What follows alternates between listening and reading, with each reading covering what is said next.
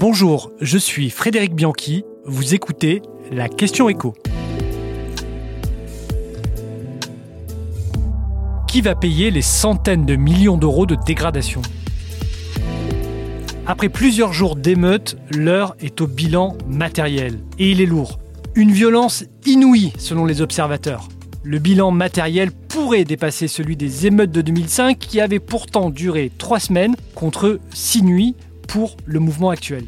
Avec un coût particulièrement lourd dans les transports. 40 bus ont été brûlés d'un montant de 200 000 à 500 000 euros pièce. Le tramway à Clamart détruit en Ile-de-France. 5 millions d'euros selon la région. Plus de 5000 véhicules incendiés. À cela, il faut ajouter les dégradations sur les bâtiments publics, les gendarmeries, les commissariats, les mairies, la dizaine de milliers de poubelles brûlées et les commerces évidemment détruits. On en dénombre 1500 250 agences bancaires, 200 bureaux de tabac, 200 magasins de grande distribution, les Lidl, les Aldi, les McDonald's, plusieurs centaines de magasins de mode. Certaines artères, comme la rue Saint-Ferréol à Marseille, ont par exemple été dévastées.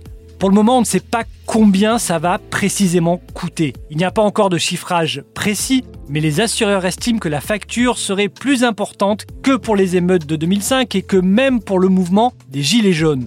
La première avait coûté 200 millions d'euros aux compagnies d'assurance, la seconde 250 millions d'euros. Là, on sera probablement encore au-delà selon les assureurs. Sachant que ce ne seront pas les seuls coûts pour l'économie française.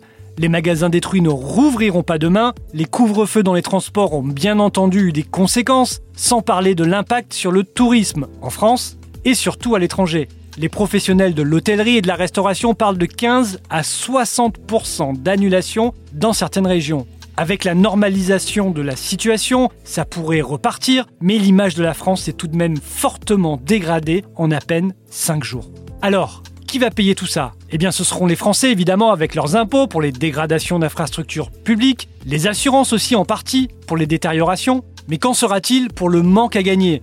Avec ces centaines de commerces contraints à la fermeture durant 8 à 12 mois, le temps d'être reconstruits. Moins de la moitié des commerçants en France sont assurés pour des pertes d'exploitation. On peut penser donc qu'un certain nombre d'entre eux feront faillite.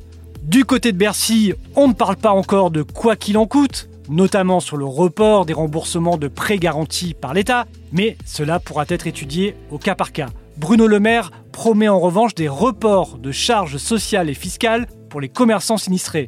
Le ministre de l'économie a aussi demandé aux assureurs de simplifier les procédures, de les accélérer et d'indemniser en quelques jours plutôt qu'en quelques semaines comme c'est le cas habituellement. Reste à savoir si cette parole sera entendue par les assureurs. Vous venez d'écouter la Question Écho, le podcast quotidien pour répondre à toutes les questions que vous vous posez sur l'actualité économique. Abonnez-vous sur votre plateforme préférée pour ne rien manquer et pourquoi pas nous laisser une note ou un commentaire. À bientôt